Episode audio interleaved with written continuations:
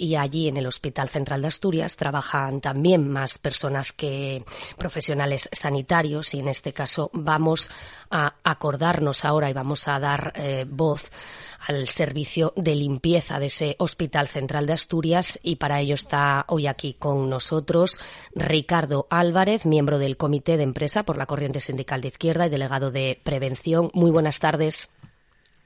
Buenas tardes, Patricia. Bueno, cuéntanos, ¿cómo estáis viviendo vosotros esta situación? Bueno, pues la verdad es que de forma bastante precaria y empeorando por momentos. Empeorando por Eh, momentos.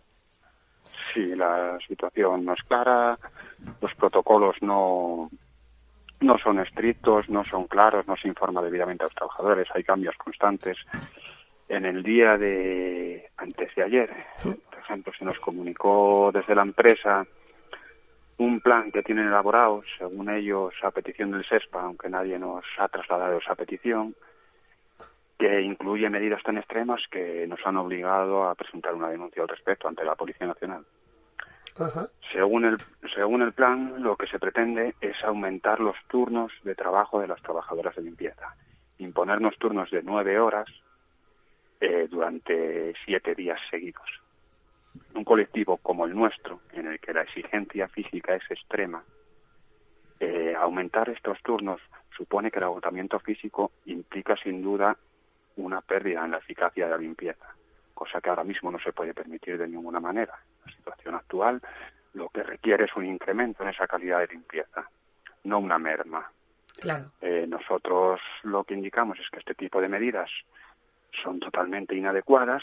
Lo que procede en este caso, entendemos, es aumentar ese nivel de limpieza y de asepsia para tratar de superar esta crisis de la mejor manera posible y lo que se propone desde la empresa, según ellos e instancias del SESPA, es una merma en la plantilla. En realidad estarían limpiándose durante menos horas de la Ujú.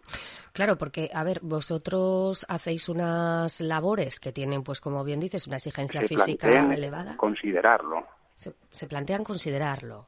Eh, Ellos, ellos nos trasladan que ya tienen el plan elaborado y que el plan es ese y que no consideran otro tipo de plan. Nosotros decimos que existen alternativas. Las circunstancias del personal del SESPA no son las mismas que las del colectivo de limpieza.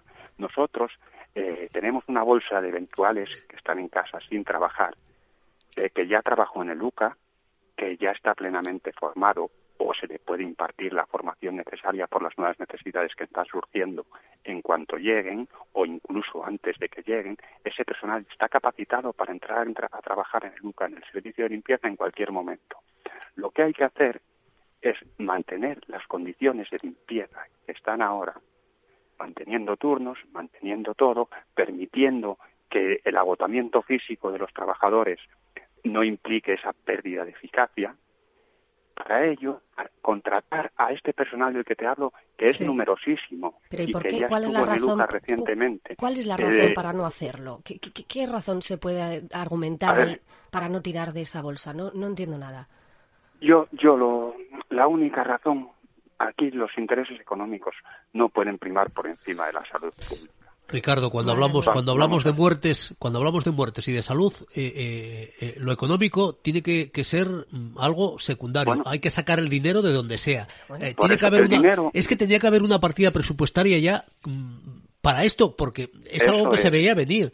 Bueno. yo, yo El- Ricardo, el, dinero existe, eh, existe desde el gobierno. y si no hay que sacarlo de donde sea. económicas que se van a aplicar para superar la crisis. Esas partidas Claro. deben em- empezar por la sanidad, de cuyo funcionamiento es un pilar fundamental la correcta limpieza. Claro, pero si si- pasa a asumir un incremento económico en el coste del contrato, pues se tendrá que tirar de esos de esas ayudas económicas del gobierno para dar a la empresa a la pera el dinero que necesiten para contratar a este personal que puede venir en cualquier momento, tanto a atender las nuevas necesidades como a cubrir las posibles situaciones de incapacidades temporales que se produzcan, si el, si el tema es económico, esa, esa posibilidad existe.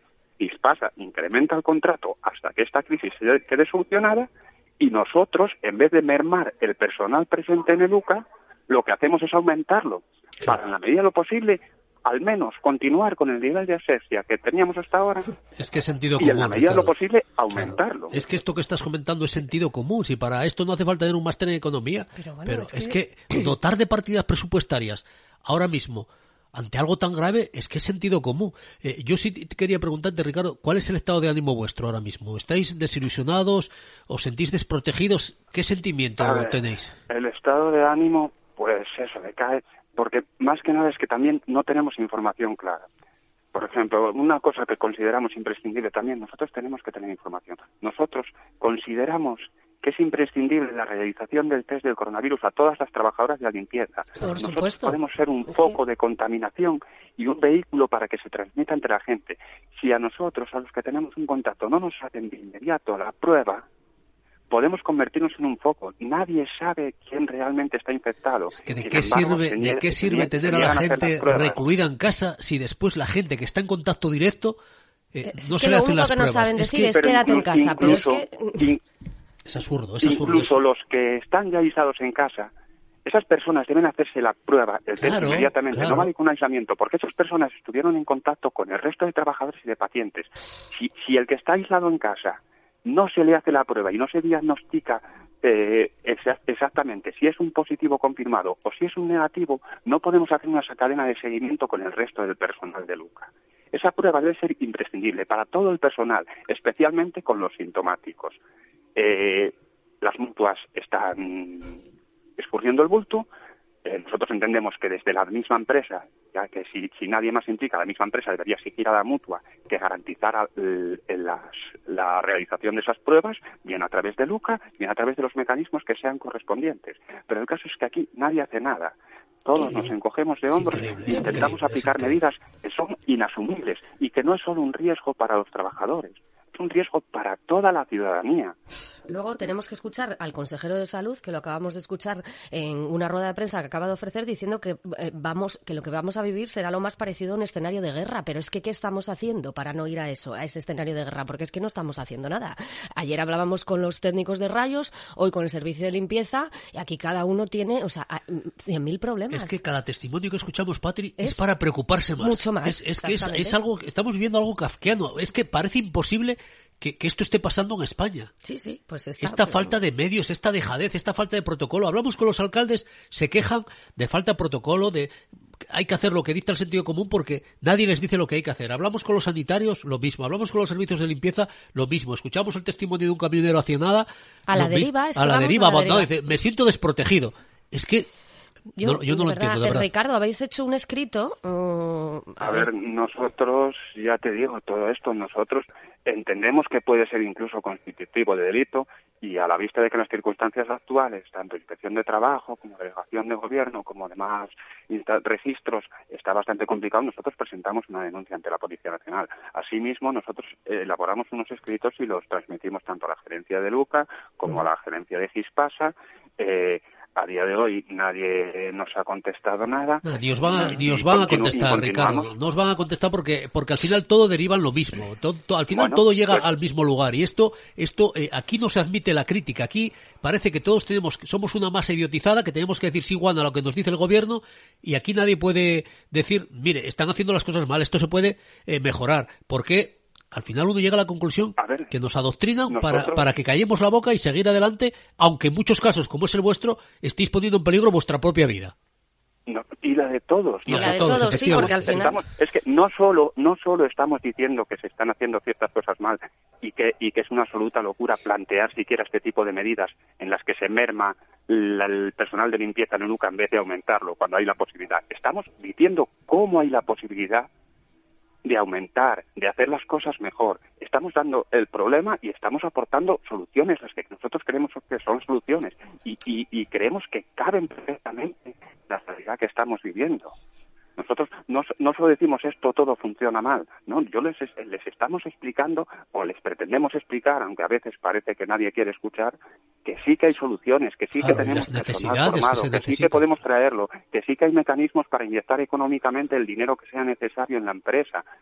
Encima, eh, estamos que estáis colaborando, encima Nadie os hace caso. Esto es increíble, impresionante. Yo vuelvo a apelar a ver si el Servicio de Salud del Principado de Asturias tiene a bien atender a nuestras eh, llamadas, porque entre el testimonio de ayer y el de hoy tenemos bastantes cosas que preguntarles, aunque creo que, bueno, igual no tienen a bien eh, responder es a que, nuestras súplicas. Claro, es que ante estos eso testimonios no quiere decir les que costará. nosotros no debamos cumplir con nuestra No, labor de, eso- eso de insistir y comunicar Claro, lo que creemos supuesto, que no es adecuado supuesto, y, y eh, además es que es eso, estamos hablando de cosas que son muy serias, que Además, pueden Ricardo- el delito, con lo que te dije que yo también lo puse en conocimiento de la Policía Claro, Nacional, porque claro. entiendo que los delitos contra la salud pública existen y si se toman decisiones de este Le- tipo podría constituir Totalmente uno. de acuerdo. Además, creo, Ricardo, que es una actitud que os honra como sí, colectivo. Sí, por supuesto, por supuesto, por supuesto que sí. Eh, Ricardo, eh, mucho ánimo, es lo que te podemos decir desde aquí. Estamos con vosotros. Nos tenéis aquí a vuestra disposición para lo que necesitéis, eh, denunciar, aclarar, para alzar vuestra voz. Así que muchísimas gracias por habernoslo contado en APQ Radio. Un fuerte saludo para todos, para todo ese personal que está haciendo una labor titánica y mucha fuerza.